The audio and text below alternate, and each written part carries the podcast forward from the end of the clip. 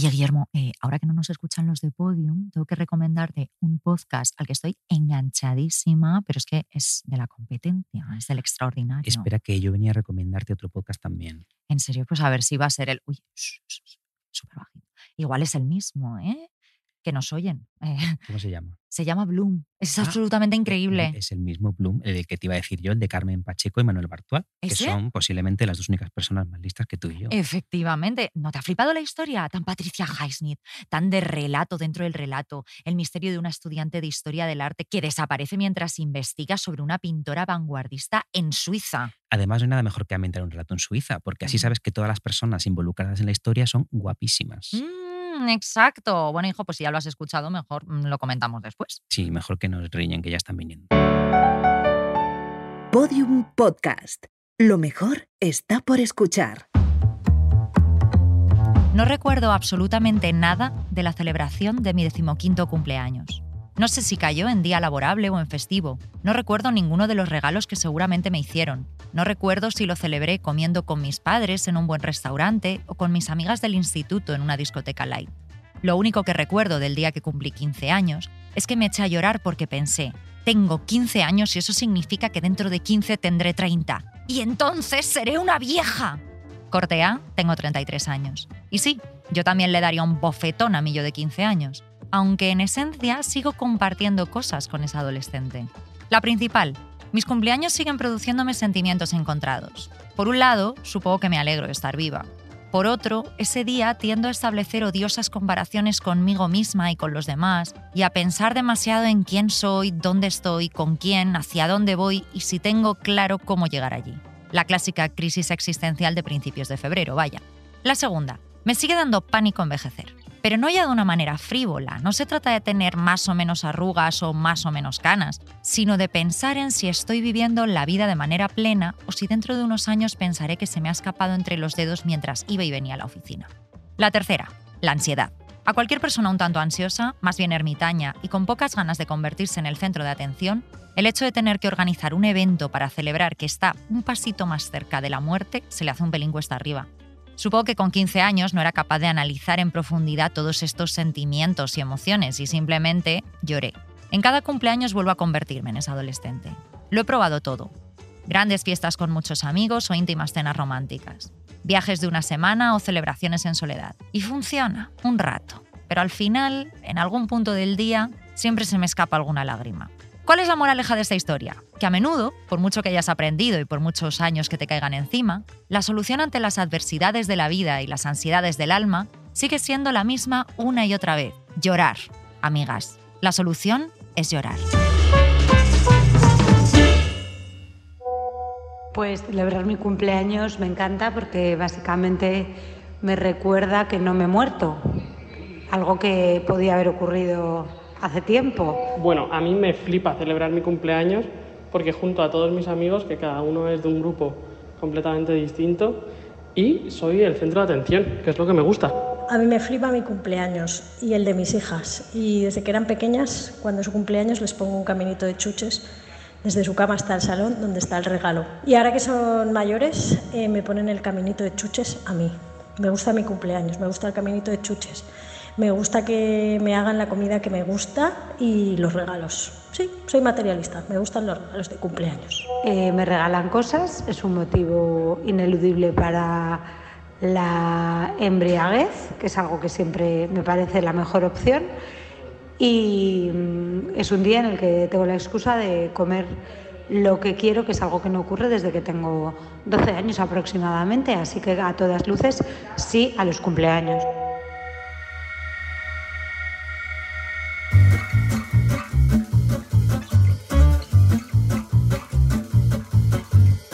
Arsénico Caviar, episodio 14.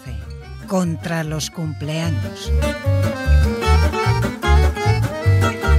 Beatriz Serrano. ¿Qué tal? Hoy- Aquí encarnando la alegría. Hoy venimos con un programa eh, que tiene un tono a la altura de, de su temática. Hablamos de cumpleaños y nos va a salir un programa tristísimo y deprimente. ya tiene.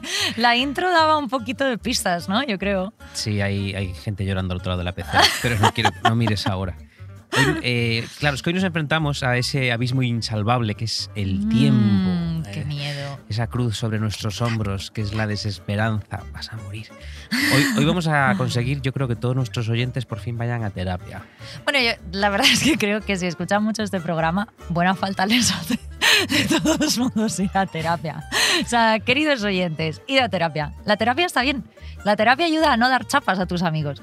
La terapia quizás ayuda a que no estéis deprimidos en vuestros cumpleaños, ¿no? O sea, miradme a mí, que llevo más de un año en terapia y ya no lloro solo en los cumpleaños, sino todos los días de mi vida. O sea, que la terapia te ha hecho llorar siempre y, eh, no, exactamente. la mitad de los días. Exactamente, igual debería dejar de ir. Eh, si voy a un día, voy a pedirte el número de tu terapeuta para no ir.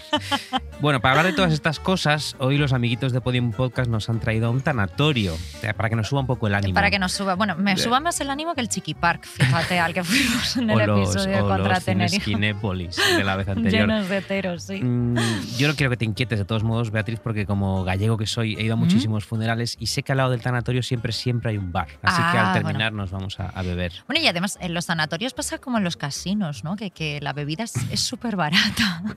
o sea, hoy es nuestro día de suerte, Así en realidad. Hacen negocio. Cuanto O sea- más bebas, antes te mueres. Y si te mueres allí. De hecho, si te mueres ahí es facilísimo. sí, te porque pueden- solo simplemente te, te arrastran y te meten en un ataúd. Y, y punto. Eso es fantástico, sí, es muy buen negocio. Eh, Disculpen, ¿son ustedes familiares de la familia del difunto Miranda? Ay, no, no, no sé. oye, que tienen croissancitos y vino a lo del féretro. Ah, no, ah, sí, sí, sí, soy la viuda. Pues, por favor, véngase conmigo.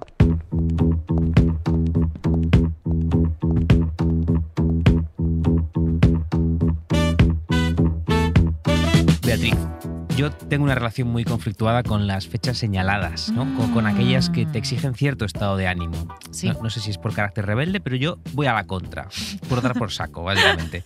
Em, por ejemplo, puedo decir, te, te voy a hacer aquí una confesión. Eh, Por favor. yo he sentido cierta satisfacción y cierta alegría después del funeral de algún familiar. Por favor, No, Guillermo. No, no, no. Lo que quiero decir con esto es que no es que, no es que me alegrase de, de su muerte, aunque, aunque es verdad que, que tengo una botella de Moët Chandon en el frigo esperando a que se muera alguno que tengo por ahí. Pero no, en general lo que quiero decir es que en esas situaciones eh, yo supongo que me encontraba entre unas personas tan dolientes, tan cariacontecidas y tan tristes que yo no podía evitar pensar, oye, pues yo estoy vivo, ¿no? A, Claro. mí, me, a mí me va más o menos bien, hace sol, eh, no puedo participar con absoluta sinceridad de este coro fúnebre. No, No, les querías mucho tampoco a sus familiares. Claro. bueno, Hay de todo, hay de todo, pero en general es esa sensación de que está todo el mundo hundido y tú Claro. dices, bueno, pues que no es No para estamos tan tanto, ¿no? mal, Quiero claro, es- ¿no? Era Yo muy estoy viejo, bien, yo claro. estoy vivo. Entonces, eh, vamos, que por mi parte no me parecía honesto unirme a ese dolor tan intenso, aunque claro, estuviera, estuviera igualmente dolido. Claro. Eh, supongo que el- todo se resume en que estar junto a un montón de gente tristísima te hace valorar lo que tienes y decir, venga, pues me voy a poner yo contento. Ujú. ¿no? Es como, por ejemplo, cuando este verano en el sudeste asiático me sentí súper alto. Claro, Porque, comparación. porque allí creo que la, la estatura media es 1,50. entonces si vas, a, si vas a. Suecia es lo contrario, te sientes como enano y muy feo. Por eso no me verás. no en- hay que ir no a me verás en Suecia. Eh, yo eh, lo que me pasa es que eh, no puedo evitar que me invada cierta tristeza cuando el código de comportamiento social me exige ser feliz, ¿no? Mm. Como estate contento, sonríe, que es Navidad. Bueno, Claro. Navidad, Navidad me da igual, pero por ejemplo Nochevieja no la soporto. Ay, ¿no? Nochevieja es asquerosa, No, de eh, verdad. la, gente O se, sea, la gente se pone elegantona, que no elegante, elegantona. No, elegantona, elegantona, un de- taconcito, un una ta- lentejuela, una uña. una uña, eh, un cardao, se, se pone gorritos, bebe hasta vomitar. gafas con el año que es, ¿no? Sí. Con el año que va a ser. todas estas cosas tú y yo las hacemos cualquier otra noche del año. ¿no? Ya, sí, Ponernos sí. gafas con el año y, y beber hasta vomitar. De modo que no hace falta. Para recordar en qué año estabas, a decirte, Guillermo, que es 1997. Esto te viene muy bien, porque porque yo he visto muchas películas de viajes en el tiempo y siempre he pensado, si esa gente llevase sus gafas de Nochevieja, Siempre hay que llevar tus gafas de Nochevieja en el bolso. porque entonces te encuentran y dicen, ah, que viene del 2022 y te mandan de vuelta. Pero claro, si no, a ver cómo explicas tú. Nada, no ¿Cómo puedes. explicas tú? Y más estando así de ciego. Bueno, yo no puedo evitar ver la celebración colectiva, la alegría y el entusiasmo como algo que a mí me resulta muy ajeno, muy artificioso. De esto, de hecho, ya hablamos un poco en el episodio de, de Contra las bodas, de nuestra primera brillante y premiada primera temporada. Me, me- me he expresado fatal. Por eso no nos han dado ningún premio. Por eso no sé- todavía no está tan premiada. Porque no sé hablar. Somos un diamante en bruto. Sí, pero tenemos que aprender a coordinar las palabras y a, y a subordinar las frases. En cuanto aprendamos a hablar, yo creo Sí. que nos pueden empezar a dar premios. Eso no posible es. Eh, lo de las bodas, por ejemplo, el hecho de que los novios eh, se enfrenten al día de su boda con esa idea de que tiene que ser el más feliz e importante de su vida por cojones es la forma más directa y más fácil de arruinárselo por completo, ¿no? De convertirlos en seres desgraciados durante toda la jornada. Por eso a mí, por ejemplo, Beatriz, una foto de boda siempre me ha parecido muy sombría y muy triste. Mm, mira, yo supongo que en este programa, en episodios como el que mencionabas, pues eso, el de las bodas o el de contra la vida social. Todo es muy bonito. Contra la vida. Claro, ya hemos demo- contra la vida en general. Ya hemos demostrado en más de una ocasión estar en contra de todos estos compromisos sociales ¿no? a los que nos vemos obligados culturalmente. Mm. Eh, pero es cierto que hay algo tétrico, malsano, ¿no? antinatural. Incluso te diría que para la gente por naturaleza más, ala- más alegre ¿no? y menos amargada que la nuestra, en el hecho de tener que ser feliz en momentos o días concretos, ¿no? A mí eh, me parece rarísimo, como una especie de mandato psicológico, como si tuviésemos un botoncito de la felicidad, ¿no? Claro, por eso me pasa a mí los funerales que dicen, ¿estate triste? Y yo, ah, pues no. Y tú, ¡jo! Y tú estoy fiesta, riéndome, ri- Riéndome fiesta. toda la misa. Claro. Y entiendo, a ver, que eh, por ejemplo, con el tema de las bodas, quien se casa es porque quiere y esco- escoge más o menos una fecha o la que le permiten en el sitio de la celebración de boda o la que le acople o lo que sea. Mm. Pero cuando cumples años, no siempre te pillan en un buen momento, ¿no? O sea, tú ves acercarse ese día en el calendario y piensas, joder, es que estoy en la puta mierda. Estoy en la puta mierda y esto es pasado mañana, ¿no? No me viene bien. Y ahí es donde encuentro yo como esta tragedia, ¿no? El tener un montón de gente alrededor diciendo, disfruta, y tú como, soy de. Enhorabuena. Enhorabuena. Enhorabuena, ¿por qué? Si me quiero pegar un tiro. ¿no? Claro, claro, exactamente.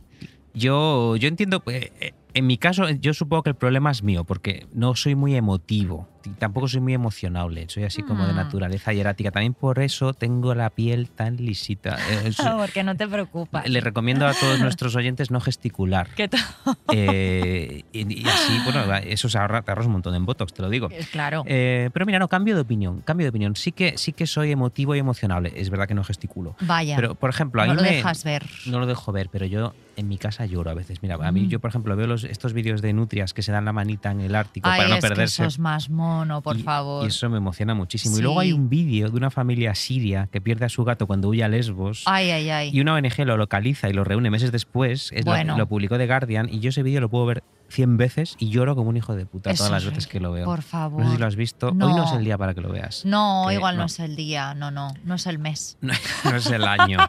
Eh, ya en 2023. Con tus gafas, Con mis recuerda, gafas, de 2023.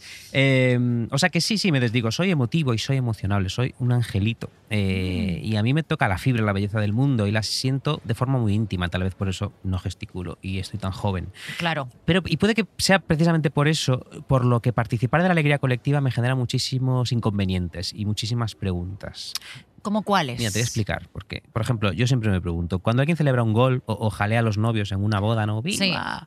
Em, canta cumpleaños feliz a grito pelado. eh, ¿Hasta qué o sea, el, punto? el- el cantar cumpleaños feliz y que todo el mundo te esté mirando. Ya. Y tú tengas que poner, o sea, tienes que esperar a que acabe la canción. Creo que es uno de los peores momentos. Es la canción, es yo creo que hay canciones de Pink Floyd más cortitas que el cumpleaños feliz, ¿no? Porque Es se te horroroso. hace eterna. ¿Tú qué cara pones? Yo es que no sé nunca qué cara sea, poner en ese ahora, momento. Ahora te contaré que lo voy a tener que ir ensayando. Mm, claro, que claro. este es el quid de la cuestión de este Mm. programa.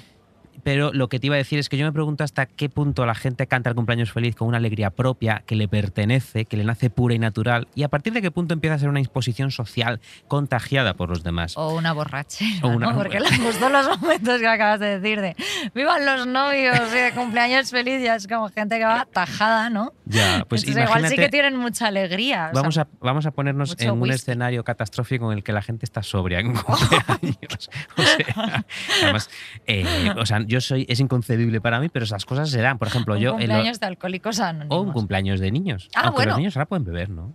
Fumar ya hemos dejado que pueden en el programa anterior. Y beber también. No, pero los niños se colocan con el azúcar. O sea, les dan tartas y están, ¡ah! Es no se duermen. Entonces, esa es su droga. Esa es su chuches. droga. Y también van al baño a, to- a tomárselas. o, o- pueden hacerlo.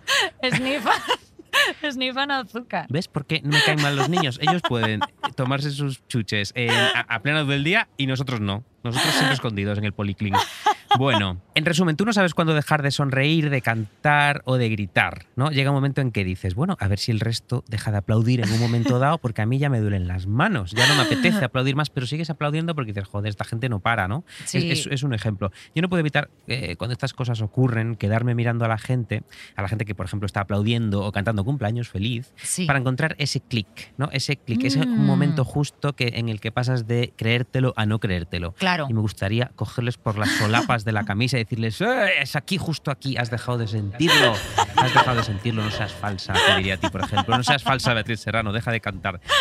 Es justo ahí cuando han dejado de sentir una emoción genuina para participar de algo a lo que simplemente les han empujado, ¿no? Y que ellos ya no se, ya no se creen. Claro. Ese clic es lo que yo encuentro muy triste y de lo que no quiero formar parte. Por eso, por ejemplo, yo eh, cuando veo un cumpleaños y cantan cumpleaños feliz, estoy en una esquinita comiendo mis chuches. Muy bien. Imagínate, no es broma, mis chuches, mis gominolas, Tu tarta de Mi chocolate. tarta de y tu- chocolate. eh, y estoy allí calladito y misterioso, porque yo no Mm. quiero que no quiero tener esa misma cara de clic que se le queda a la gente. Ya, Por eso yo, eh, a mí me da mucho miedo, por ejemplo, que me nominen a un Oscar. O ya, que, que es algo o- que es muy probable muy que probable, pase, o que además, represente a con España toda tu trayectoria en el cine. Claro. que eso también es muy probable que Eso pase. también va a Eh, suceder. A ver, Sí, cuando sí. aprenda a hablar y a cantar, claro. Pero, por ejemplo, tú imagínate que yo estoy, eh, me están viendo 200 millones de, de maricones europeos y me dan 12 puntos. ¿Y yo qué hago? Claro, yo, eh, ¿qué cara pongo? Yo diría, bueno, gracias. Claro, gracias, no, Me quedaría mirando al suelo. Te tocaría el rollito como Kristen Stewart, ¿no? Billie Eilish, ¿no? La, la- la chica rarita de Hollywood. Serías la chica rarita de España, ¿no? Pero eso, yo creo que fíjate Guillermo que de aquí- España. Guillermo de España primero. Eh, yo creo que eso a lo mejor se le se les permite más a las mujeres ser raritas como un encanto de ay qué, qué mujer tan extraña, magnética y misteriosa y a un hombre simplemente dicen menudo Prefiere que sea gilipollas". ¿Tú excéntrico. No, yo un- creo que queda como excéntrico y tal, ya. yo creo. Querían que soy un Sí. artista atormentado. Sí, no, pero, o sea, bueno, quizás al final se trata de eso, de lo que, de lo que dices tú, Sí. ¿no? De ese clic, Sí, eh, sí. ese clic del que hablas, que puede que sea como pura performance al final, Yo lo que haría, lo que ¿Qué haría yo sería llevarme, poner en YouTube, en el móvil, el vídeo del gatito en- me- de la familia Mientras siria. dan 12 mientras me dan 12 puntos puntos, para- sí, claro, yo llorando, yo Ay, llorando. claro, Yo- emocionado. Hay Claro. un vídeo que también te recomiendo que es de un osito polar. Me encanta Por que ninguno que, llorar. ninguno que nos emociona sale en persona. es verdad. Un osito polar que se pone como en, una, en un bloque de hielo y ese Ah, hielo se separa es, y ese oso polar es. se pierde en. Bueno, es- Y no sabemos nunca qué le pasó. no lo sabemos. Yo no sé si el cámara no le podría rescatar, porque también Ya. menudo hijo de puta. Ese hijo de puta. Estás viendo un oso polar que se va a perder en mitad del Ártico Claro, estos son y hijos- te da igual. Estos hijos de puta que están pensando en el Pulitzer de Eh, fotografía, claro. no en salvar osos No polares. en salvar osos polares. Bueno, pero eso, además de ponernos unos vídeos, y- igual toda esta gente está viendo siempre vídeos cuando están cantando el ¿Tú crees que cuando le dieron los Oscar a Penélope Cruz estaba viendo el vídeo del osito polar en el móvil? Entonces subió, claro, ay, no puedo, Alcobendas. Claro, claro, claro. Estaba viendo un vídeo de un gatito que se perdió en Alcobendas. bueno, Eh, pues eso, que, que es que ya me pierdo, que, que lo que hablamos de los cumpleaños, ¿no? Que puede que Sí. exista que, gente que cuando ve esa fecha acercarse en el calendario, esto que decía, pues en lugar de, o igual dice, sí que estoy en una puta mierda, pero que se motive ahí como un perrito de, de Pavlov ante un filete y que poco a poco va sintiendo como una especie de alegría, ¿no? Sí, que se le como, contagia. Sí, como quizás es puro condicionamiento, Guillermo. O sea, eh, no que tú y yo seamos una pareja de amargados en un podcast, sino Mm. que la gente está condicionada por, por movidas mm, psicológicas muy chungas. Yo he pensado mucho en esto, nos llaman amargados, y de hecho nosotros mismos, bueno, estoy diciéndolo como si alguien nos, como si fuéramos muy famosos, si nos lo dijeran en los comentarios de YouTube. No, pero nosotros mismos decimos a veces, ah, qué par de amargados. Yo he pensado mucho en esto y creo que no somos amargados. Lo que pasa es que tenemos mucho sentido de la dignidad. Entonces yo, por Mm. ejemplo, eh, yo no voy a unirme a una conga. Ni a posar en la boda de alguien con unas gafas de Bartolo. Entonces, si eso me Claro. convierte en un amargado, let it be. ¿no? Pues somos pues amargados. sí. Una conga, una conga, un círculo del infierno, una Además, conga, ¿eh? Claro, una conga es una cosa de la que no te puedes salir a menos que seas el primero o el último. Claro, estás atrapadísimo. Qué Eh, sí. cosa más enfermiza. Es una cosa muy de cena de empresa, una Muy de conga, cena- ¿no? En realidad la conga es el trabajo, ¿no? Sí. No te puedes ir. A menos que seas el jefe o el becario. Claro. Al becario le da igual. Y el jefe la- también le da igual. Todos los demás estamos en medio de la conga. Hay que esperar a llegar a la última mesa. Fíjate qué analogías, ¿eh? Y que, o sea, qué inteligentes somos. Que dejen de llamarnos amargados en los comentarios de- del canal de YouTube que no tenemos y que empiecen a llamarnos inteligentes, por favor.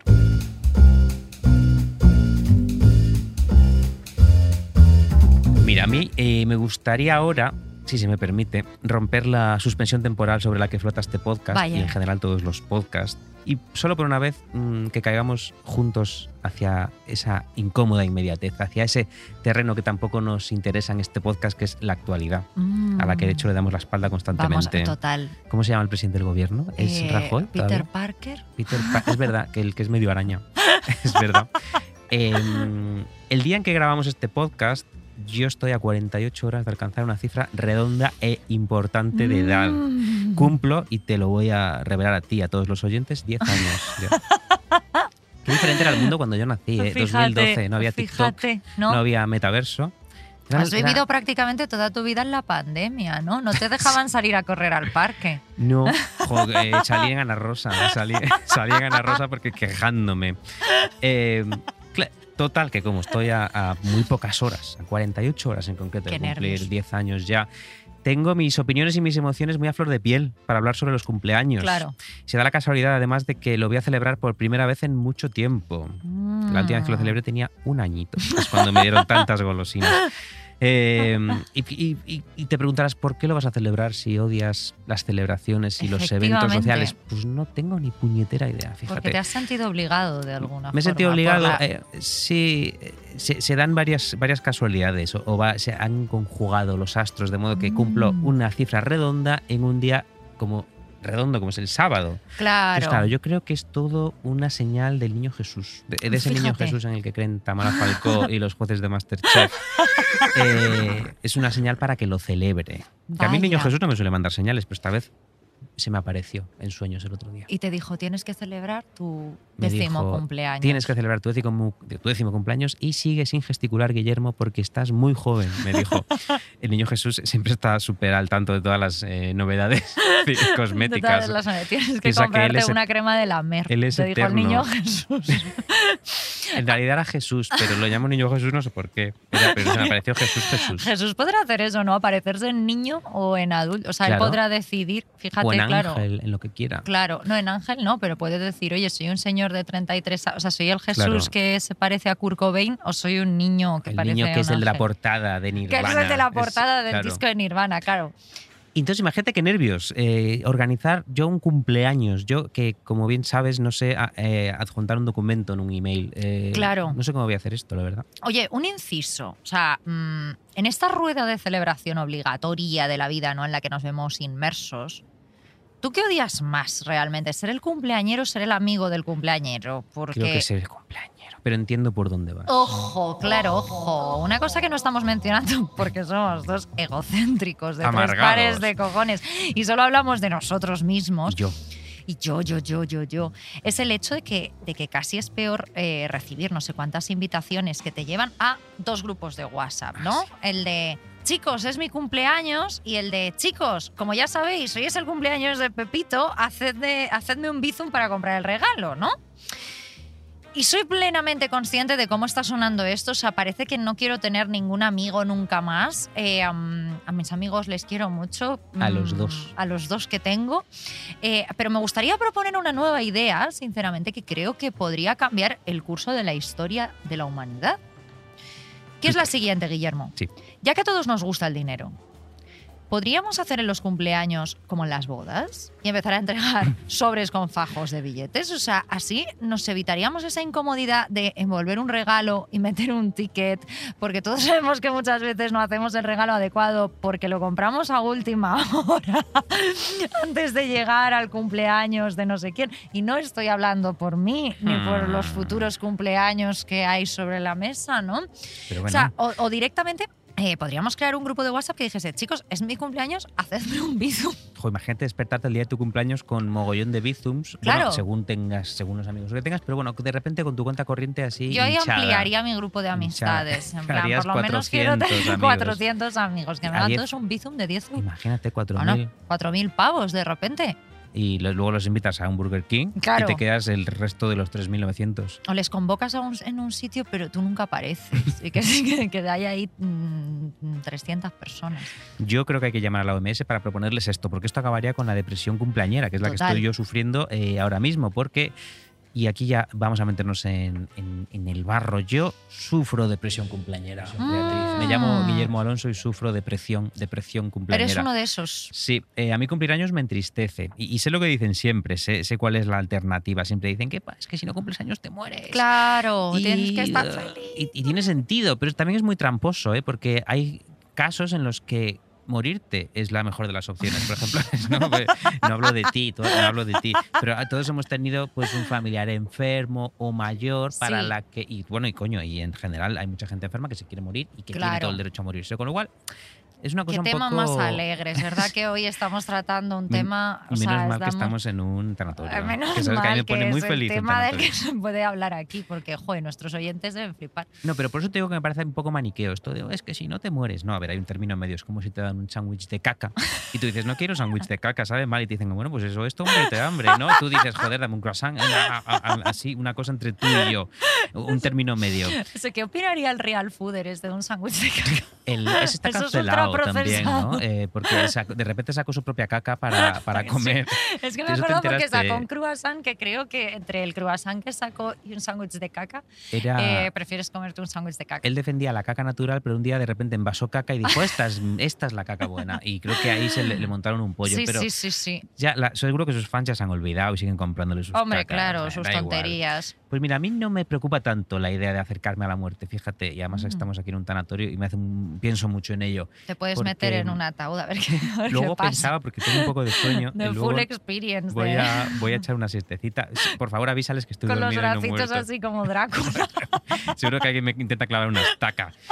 Em, yo estoy seguro de que todo el mundo que cumple ya cierta edad, ¿no? que, que una edad ya respetable de años, no le preocupa, Diez. no le, 10 no, pero pongamos 90, Sí. no le da mucho miedo morirse. Eh, Mm. Mira, pienso por ejemplo en mi abuela. Mi querida abuela Elvira tiene 94 años. Joder. Este- y te- tenemos la fortuna de que, aunque tiene sus achaques, está muy bien de la cabeza y de repente se nos pone a contar historias de su infancia, que es una cosa muy fuerte. No, ella no creo que tenga ganas de morirse, es- creo que es una personita eh, más o menos feliz. Sí. Pero creo que no le da miedo morirse, ¿no? Porque Claro. con 94 años tú ya tienes que decir, bueno, bueno, ¿eh? A ver, ya. Ya está bien, no es Mm, como has cuando has estado en una fiesta, ya te lo has pasado muy bien y dices, voy a llamar un Uber. Bueno, Sí. un Uber no, a un taxi, ¿Qué dices? A ver, va. por favor. A un taxi. Voy a llamar a un taxi, ¿no? Porque ya estuvo bien, ya estuvo bien, no me voy a quedar al after, porque ya luego ya te cansas. Que estás Entonces, deseando que enciendan las luces un poco.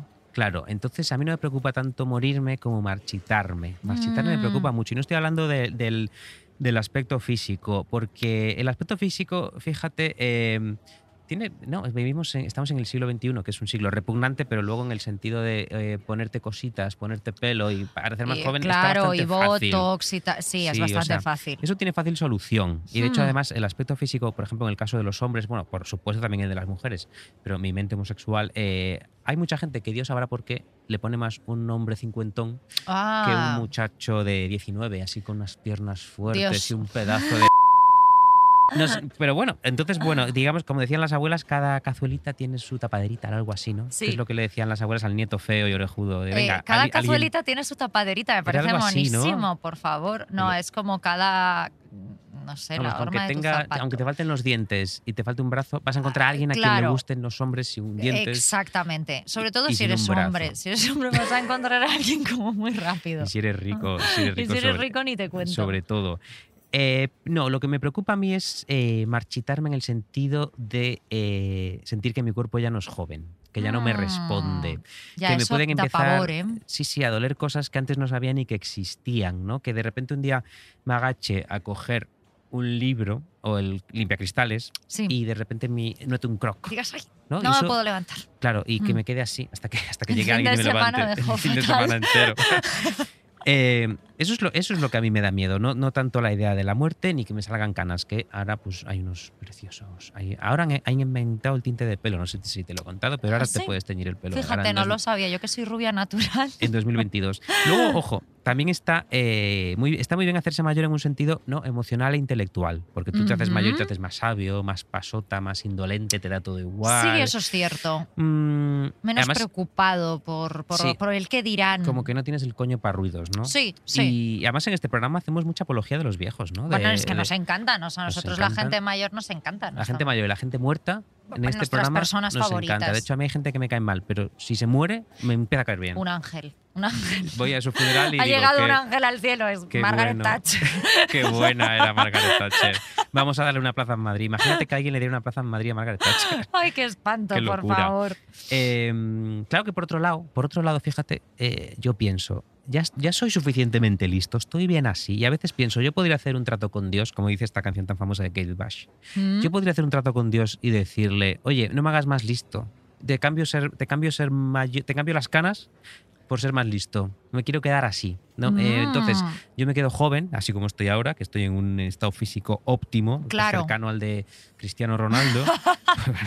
Cristiano Ronaldo no, qué horror, pero yo que sé, al de Armie Hammer. Armie Hammer. Ay, cómo nos Nuestro- gusta Armie Hammer y qué nuestro- problemático es esto, Nuestro Guillermo. caníbal favorito. Nuestro caníbal de confianza. Bueno, pues me gustaría decirle a Dios, déjame así y no me hagas ni más profundo ni más sabio. Mira, tengo una amiga que se llama Paloma Rando que dijo una frase maravillosa. Dijo, entre ser guapo o ser listo, la gente lista siempre elige ser guapa. Muy sabia, muy sabia. Seguro que ha elegido también ser guapa. Mira, ya sabes que en esta temporada estamos como más periodistas que nunca. ¿no?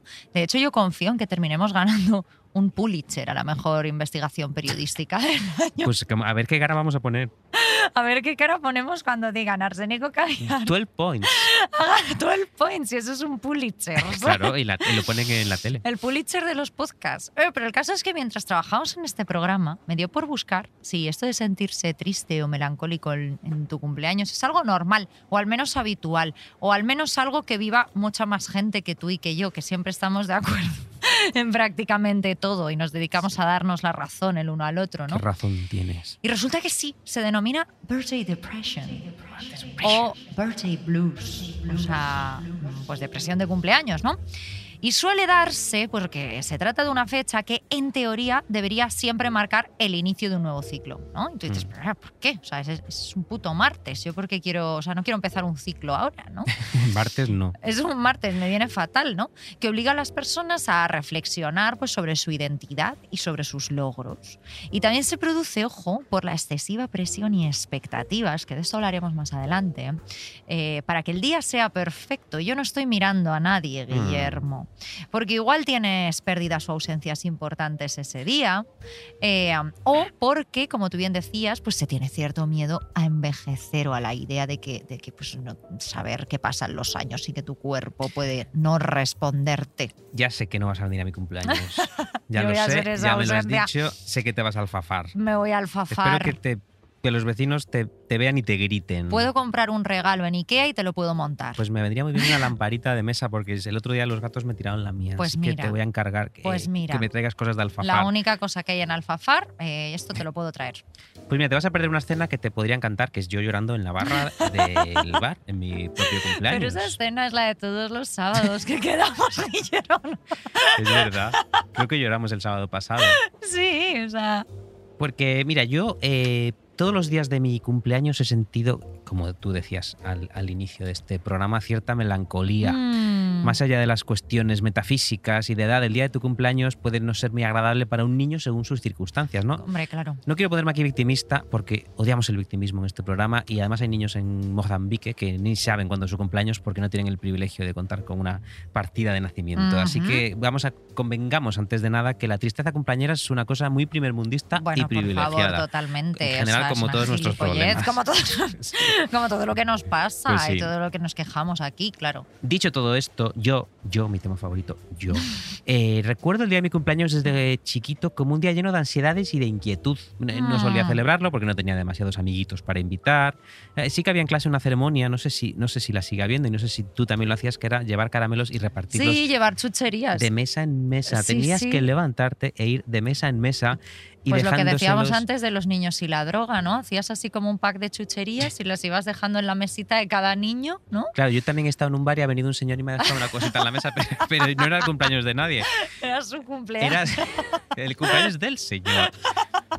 Ni siquiera era el mío. Pues claro, este desfile que yo tenía que ir de mesa en mesa dejándole a los niños unos caramelos, a esos niños que, como dije en el programa anterior, eran todos una pandilla de hijos de la gran puta, yo me moría de vergüenza. Claro, en mi cole se ponían en fila, no era ir de mesa en mesa, ahora lo estoy recordando. Era tú te ponías ahí como una reina y vas diciendo, toma, tal, tenías ahí 33 bolsitas y hacías, sale, toma. Y claro, y también toma, a los toma". que te caían mal. Sí, sí, claro, tenías, no se lo podías no dar a alguien, o sea, tenías que llevar caramelitos y chucherías para todos Claro, a mí los, eso me parecía los siempre niños. muy, muy injusto porque yo pensaba, eh, el otro día me tiraste un zapato en el recreo. Manolo, así que no vengas a, a- a coger tu caramelo ni me cantes cumpleaños feliz. Claro. Que te estoy viendo el clic, no lo sientes, Manolo, no lo estás sintiendo de verdad. Eh, luego, ¿qué, me qué más me pasa? Por ejemplo, que esperaba con inquietud a que mi padre me llamase. Algunos años acordaba, otros años no. Ay, Pero bueno, no pasa nada, que ahora que yo tengo su edad, sé que probablemente si yo tuviera un hijo me olvidaría del día que ha nacido. tampoco le también. llamarías, claro. Claro, así que yo le perdono. Eh, Esto está muy bien. y sobre todo, y vuelve a que esa dictadura de la felicidad en la fecha señalada de la que hablábamos antes, ya desde pequeñito te das cuenta de que ese día señalado y feliz, ese día especial en el que llevas caramelos a clase y debes sentirte dichoso, pues resulta que ese día al final consiste en un día como otro cualquiera. Tienes que levantarte, ir al cole, ver a esos niños pesados, volver a casa, hacer los deberes, cenar y meterte en la cama. Eso es cierto. Oye, eh, eh, mm, quiero mm, abrir aquí una lanza en favor de todas esas empresas que te regalan el día de tu cumpleaños. Yo trabajé en una Eso Y debería que ser Ike- y- obligatorio. Ikea creo que, por cierto, te da el día de tu cumpleaños. Así que pues- cuando vayas al Fafar, compra mucho en Ikea y dales las gracias. Claro, Ah, claro. y echa tu currículum. Eso es muy. He hecho mi currículum para además. Eso eso es fenomenal. O sea, ¿tú por qué quieres pasar el día de tu cumpleaños trabajando? Ya. ¿Lo quieres pasar llorando o con la gente a la que quieres? O llorando con la gente a la que quieres. O llorando solo en un bar. O llorando solo en un bar, claro. Con la gente que quieres, que son los camareros. Sí.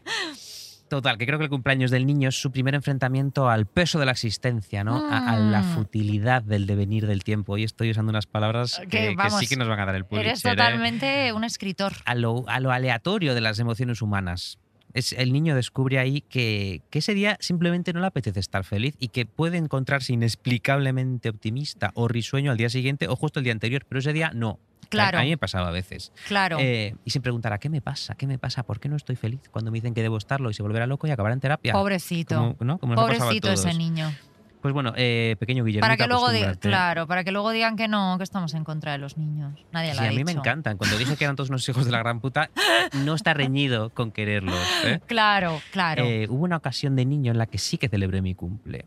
¿Cómo fue? Y ocurrió en ese cumpleaños un hecho capital en mi vida que te Por voy a favor. contar.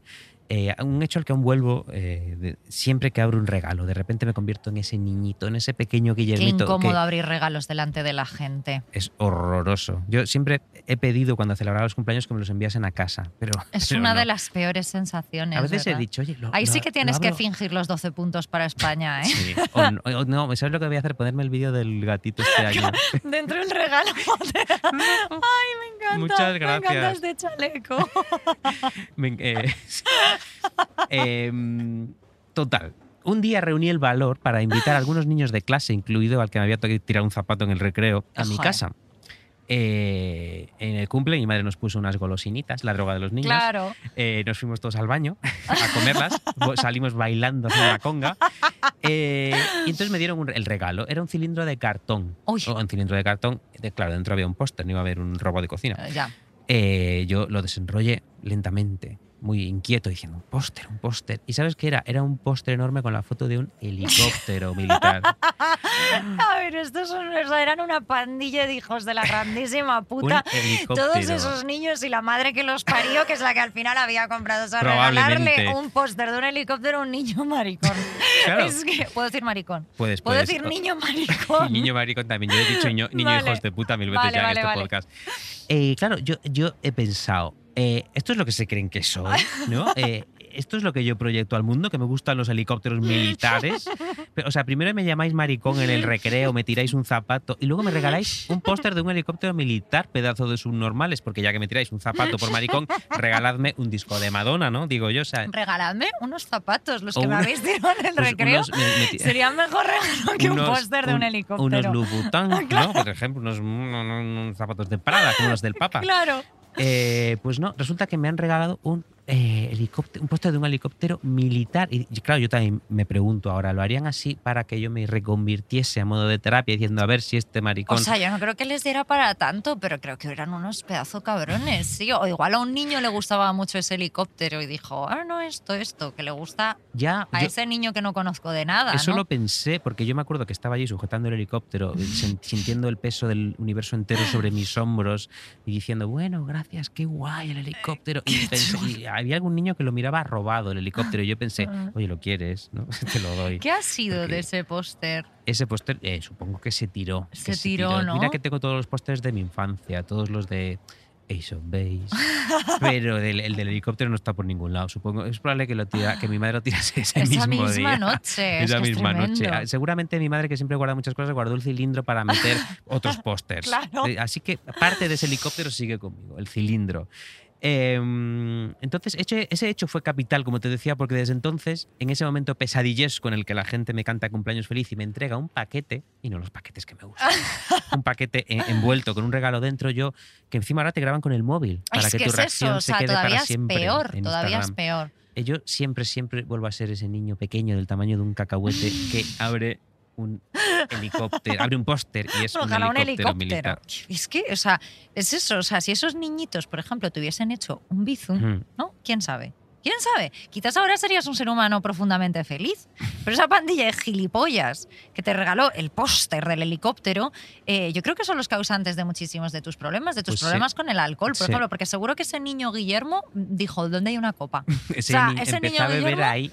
Yo creo que tenía 11 o 12 años y ahí es cuando Eh, le pedí a mi madre eh, mi primer chupito. Le robaste el vino a tu madre, claro. Sí, eh, voy a pasar las facturas médicas. Eh, Voy a ver si encuentro sus teléfonos. eh, claro, es que tengo sus fijos ya.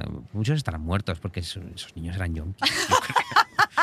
Em, tengo otros recuerdos, tengo otros recuerdos de otros cumpleaños que han ido conformando mi relación conflictiva con esa fecha. Voy a compartir Mm, algunos por contigo. favor. Por ejemplo, de mi adolescencia no recuerdo ninguno. Supongo que no Mm. celebré ninguno. Eh, sí que recuerdo, porque fue una fecha muy señalada, que yo llegué a Madrid a vivir el día de mi cumpleaños. Em, Mm. recuerdo que me dejaron mi madre y mis tíos allí en mi residencia. Em, y de repente me dije, madre mía, qué, qué viejo soy, aquí estoy ya solo en. Madrid. Yo tenía, si ahora cumplo 10 años, tendría dos Claro, cuando me empecé en la universidad. Eh, recuerdo otro cumpleaños en Madrid en el que simplemente invité a mi amiga Macu a ir a ver travestis a un local Claro. del centro. Qué maravilla. Ese, cumpleaños fue bonito porque era un martes, no había nadie y estábamos eh, los travestis, Macu y yo. Bueno, y luego los chaperos, que siempre están, los chaperos siempre están Esos en, siempre están. en los sitios de travestis. Eh, a, a Macu le robaron el bolso. ¿Quién fue? No sabemos si un travesti, un chapero o todos con pinchados. O tú Pero, de repente tenías al día siguiente. ¿Sabes por qué? Porque Macu no me regaló nada. Entonces yo dije, ah, no, sí, pues me quedo con tu bolso. No, Eh, no, no sé qué pasó, pero claro, ah, también que eh, en un garito de travestis vacío que te roben un bolso, eso quiere decir que vivimos mucho. Eso es verdad. Y que probablemente nos fuimos y dejamos el bolso No lo allí. viste, claro.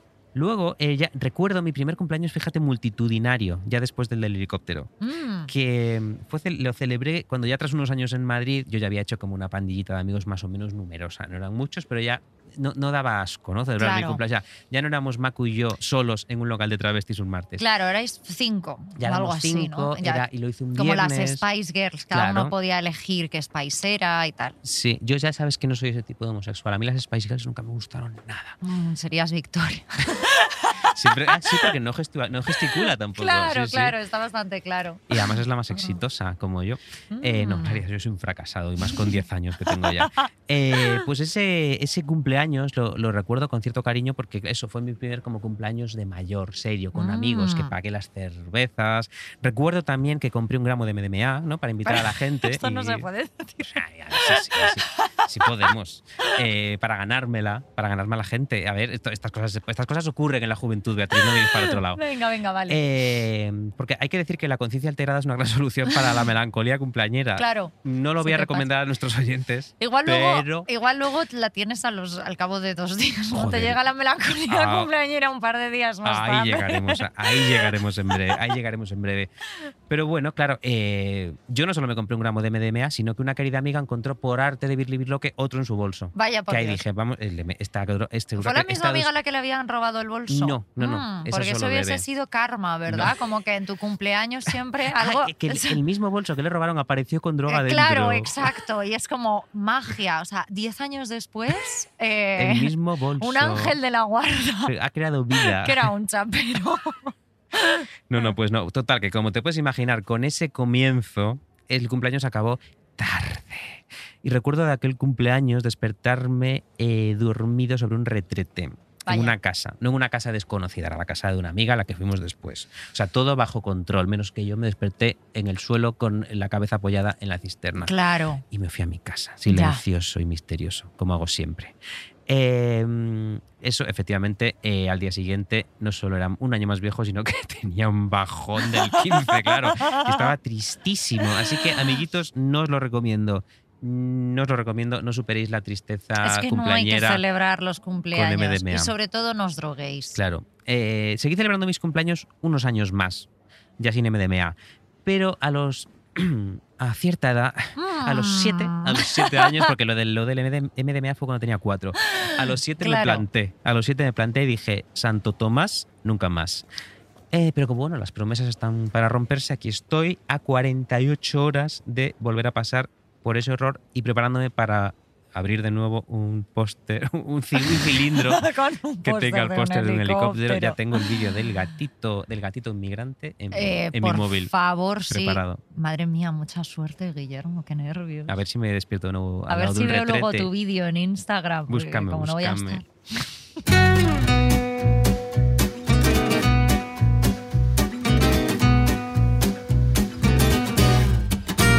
Mira, yo creo que en todo el asunto de los cumpleaños, incluso las personas más cabales y de espíritu crítico que conozco, tendemos a caer en estas creencias un poco absurdas de la numerología. Hmm.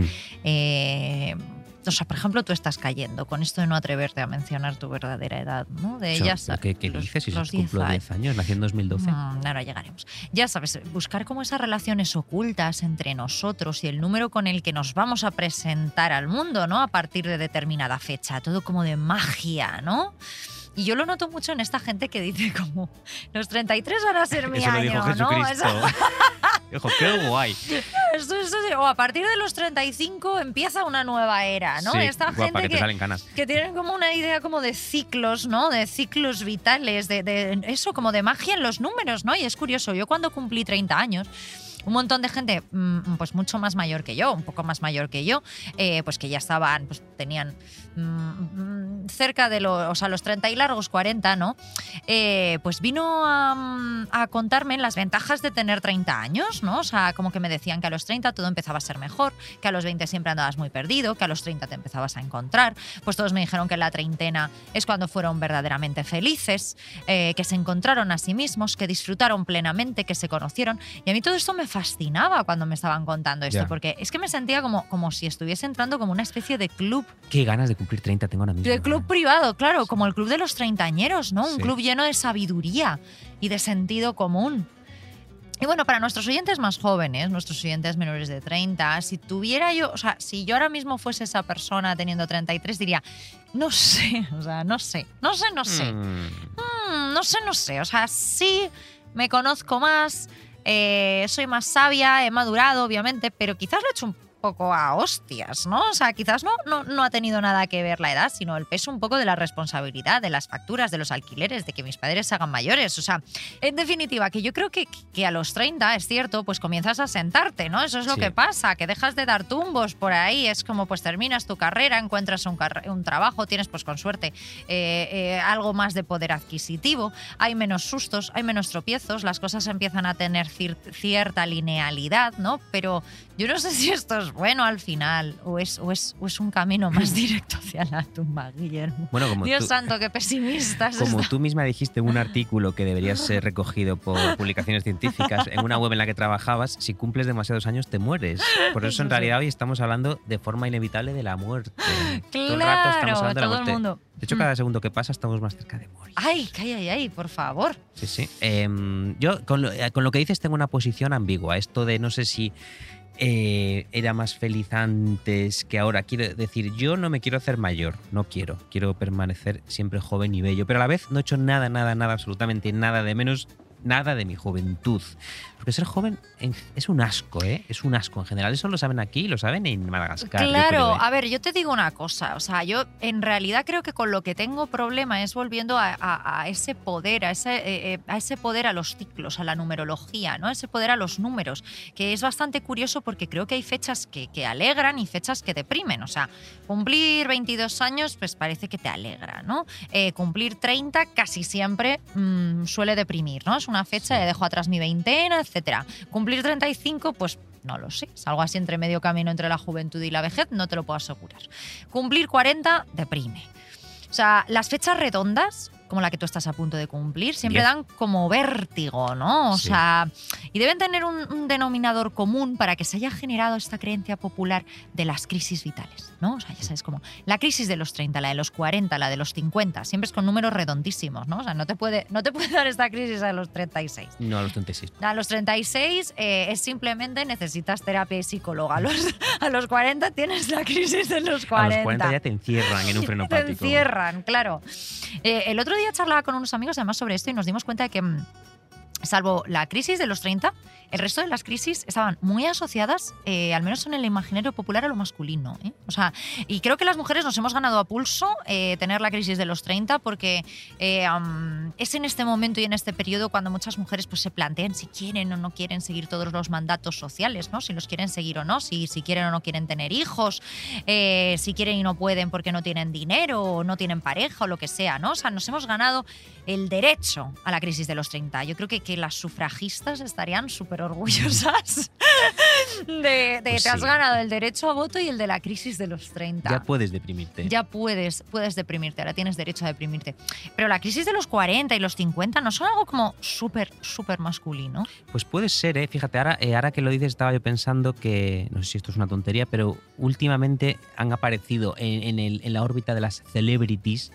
Un hay un montón de mujeres que están buenísimas entre 50 y 60. Estoy pensando, yo que sé, en Jennifer López, que parece que, Mm, parece que ha hecho un sí, pacto sí, con el Es diablo. tremenda. Y no hay, creo que no hay ningún hombre entre 50 y 60 que tenga ese tipo de. em, bueno, sí, puede que Brad Pitt, ¿no? Que Brad Pitt es como el eterno hombre que está bueno y que tiene abdominales siempre. Sí, Pero bueno, puede que sean es- los dos estos representantes de, de- de esa, de, de ese limbo en el que alguien no envejece nunca. Pero en general creo que hay más mujeres, ¿no?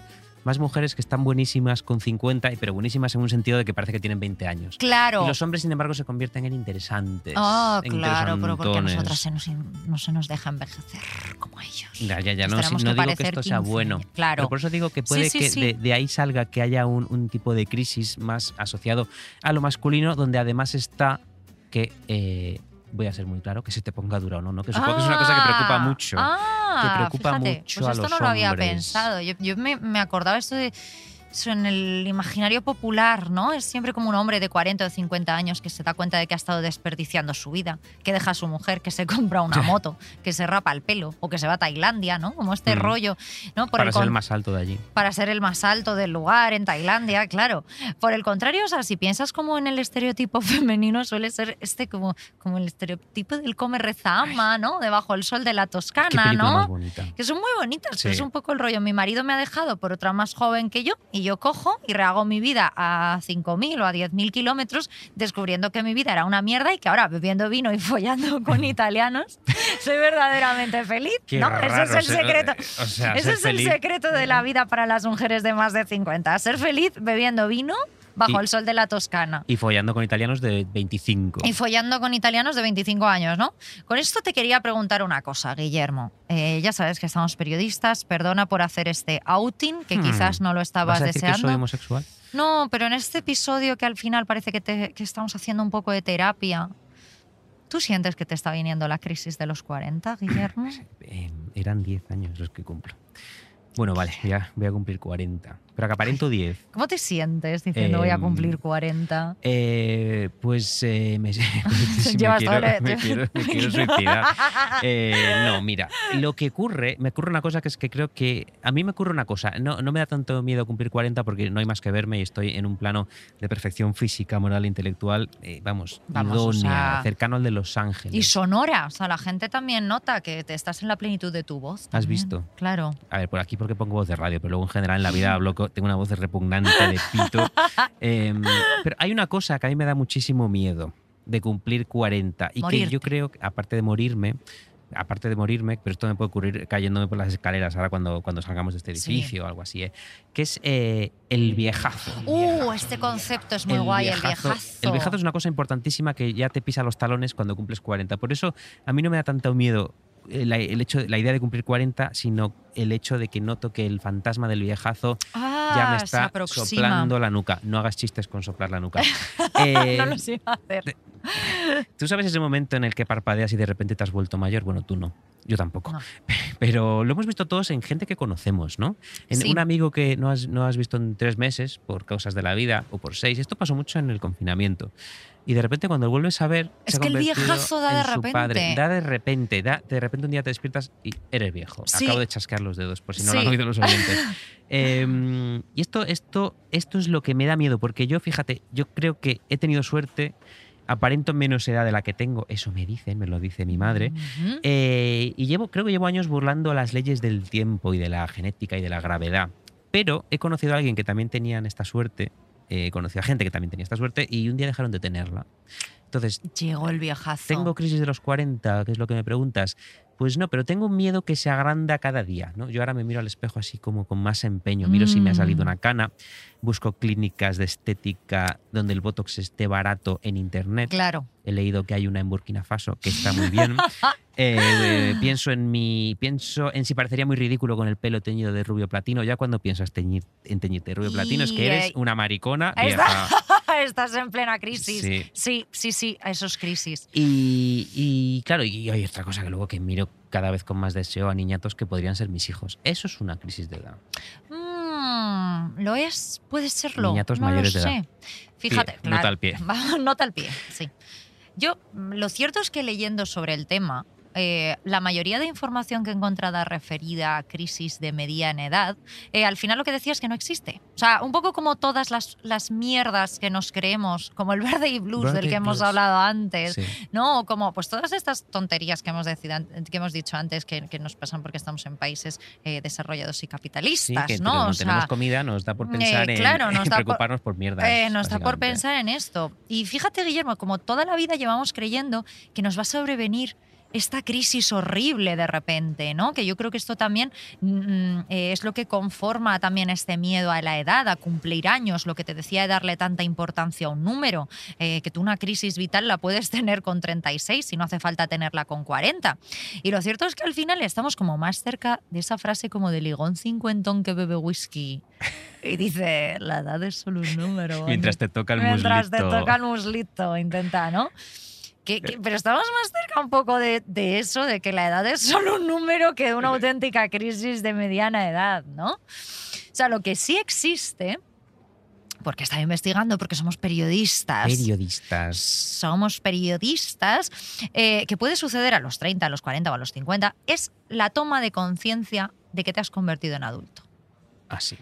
Y de que debes ser responsable y de que la juventud ha quedado un poco atrás, ¿no? Y esto puede suceder por un asunto de, de muchísima gravedad, pues como la muerte o, o la enfermedad de un familiar, o simplemente que un día te des cuenta de que, oye, pues que, que, mm, ya nunca vas a aprender francés, O cuando te vas a abrir una cuenta al banco. De repente O dices, joder, qué viejo soy. Claro, Sí. claro. Cuando ya no te dan el carnet joven.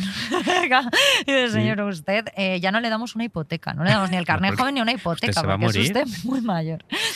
Claro, pero. em, Claro, como que, que- que hay un, momento que antes como que t- tú te das cuenta que antes el caminito este de, de las posibilidades ¿no? que tenías ante ti eh, estaba completamente abierto, se bifurcaba, tenía como mil posibles senderos y ahora vas teniendo cada vez menos. Sí, O sea, pero a mí eso me parece tranqui no sé, me tranquiliza un poco, ¿eh? Saber que uf, dice, "Ay, que a mí el, eh, tener muchas opciones y tener que elegir me pone nervioso. A mí va Entonces, por días, porque no te hablo solo de opciones un poco. O sea, está bien tener como una tranquilidad, eh, el consuelo de, bueno, pues voy a tener una nómina a final de mes, no voy a estar debajo de un puente, no me voy a morir de hambre. Yo te hablo de cosas más como todas esas ilusiones, ¿no? Por eso he puesto el ejemplo del francés, de aprender italiano, de aprender. eh, bueno, pues igual lo es algo que puedes hacer cuando te jubiles, pero es como. Sí. mm, pero, hay, pero japonés ya nunca vas a aprender. Ya, yo pienso mucho, por ejemplo, que ya nunca voy a vivir en otro país. ¿no? Claro. Porque yo ahora con Ese tipo. 40 no me voy a Claro. mudar a, a- a Turquía. Claro. ¿no? Bueno, Turquía. a- por a- ejemplo. A, Francia. Claro, yo creo que aquí es donde entramos un poco en todo aquello que comentaba al principio de este programa, y es este tema de las expectativas, Guillermo. La edad nos duele por las expectativas. Cumplir años nos jode por las expectativas. La melancolía nos viene por las expectativas. Porque yo tengo de pronto 30 años y quería al menos tener un trabajo que me permitiera no compartir piso y no lo puto tengo. O porque yo tengo 35 y hasta edad me veían pareja y estoy más sola que la una. O porque tengo 40 y debería haber conseguido determinadas cosas en la vida y no he conseguido alcanzar mi premio Ondas o mi Pulitzer, ¿no? Y es muy triste esto. De hecho, nos está quedando un episodio muy deprimente, muy deprimente. Pero ¿qué queréis, amigos? La vida es deprimente, joder. ¿Qué hacemos? ¿Qué hacemos con todo esto? ¿Podemos hacer algo si la sociedad, si el sistema, El sistema. si el sistema nos ha programado de tal forma que vemos todo en términos de éxito y de fracaso? ¿Qué hacemos si no podemos contraprogramar todos estos sueños, esperanzas y anhelos y nos sentimos mal y perdidos por no alcanzarlos? ¿Hay escapatoria, Guillermo? Es lo que yo me pregunto. La ¿Hay escapatoria, escapatoria? la escapatoria es beber y. Digo otra que no sea beber y drogarse. No.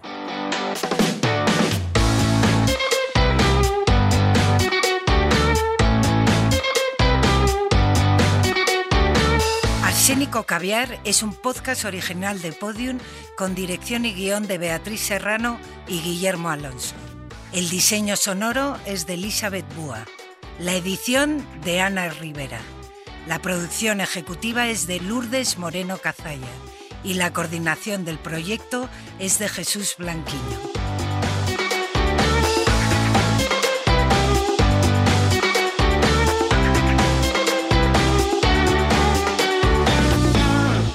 Todos los episodios y contenidos adicionales en podiumpodcast.com. También puedes escucharnos en nuestras aplicaciones disponibles para iOS y Android y en todos los agregadores de audio.